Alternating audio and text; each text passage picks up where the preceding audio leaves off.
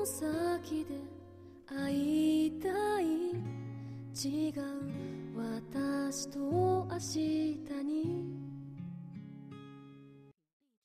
迎えてくれる場所はいつも新しい香り今天呢，我们要来分享的这首诗来自于一首歌，也就是说，今天要来分享的是 一首歌的词部分。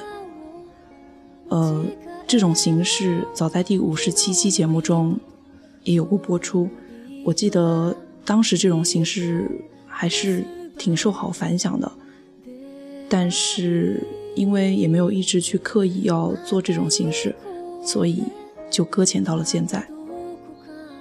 今天我们要来分享的是诗人董玉芳的父亲写的散文诗，愿你喜欢。らしく日々を過ごす時の列車はいつでも一九八四年，庄稼还没收割完，女儿躺在我怀里，睡得那么甜。今晚的露天电影，没时间去看。妻子提醒我修修缝纫机的踏板。 明天我要去邻居家再借点钱。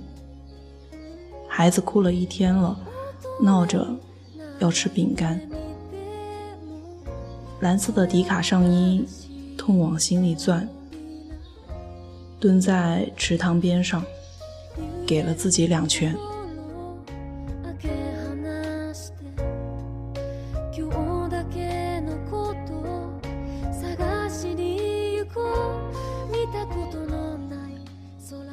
一九九四年，庄稼早已收割完。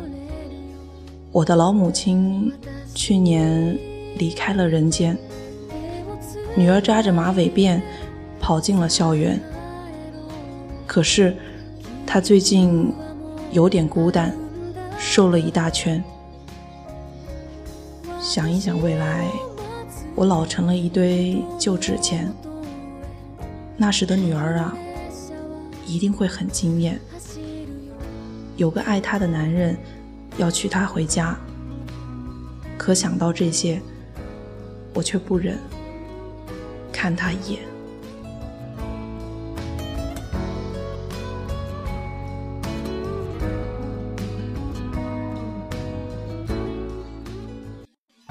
这是我父亲日记里的文字，这是他的青春留下留下来的散文诗。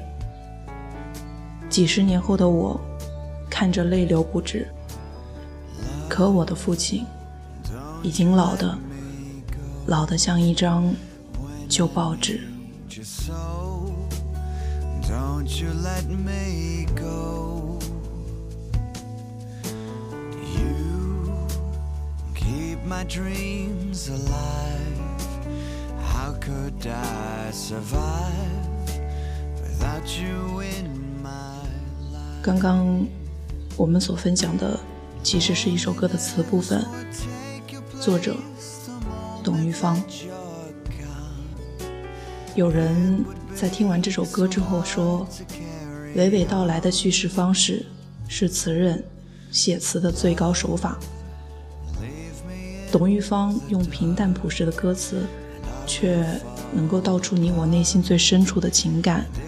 在浮华造作无病呻吟的今天，用许飞简单的吉他伴奏音色，搭配他本来就比较干净的特色的嗓音，所以把这首歌演绎的十分的有感染力。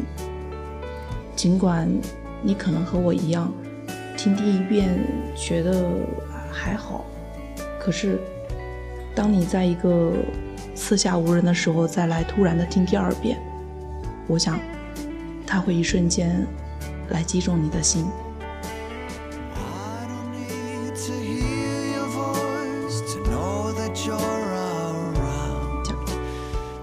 其实，关于描写父亲的散文、诗和文章都不少。在之前节目的第七十期和一百一十一期中，我们也来分享过有关于父亲的作品，而这一次的写法和之前都是不一样的，是通过时空的对话来成文。我觉得这也是当我在听这首歌的时候，之所以能够注意他词部分的原因，因为他是十分的能够走入你的内心的。所以下面。就让我们来听一下这首歌吧。愿你能够喜欢。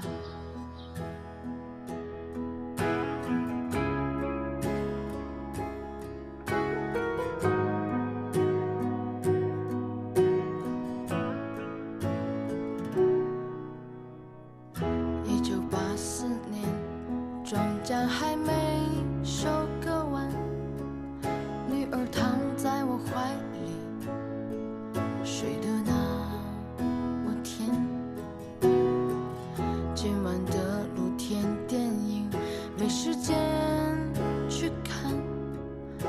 次提醒我修修缝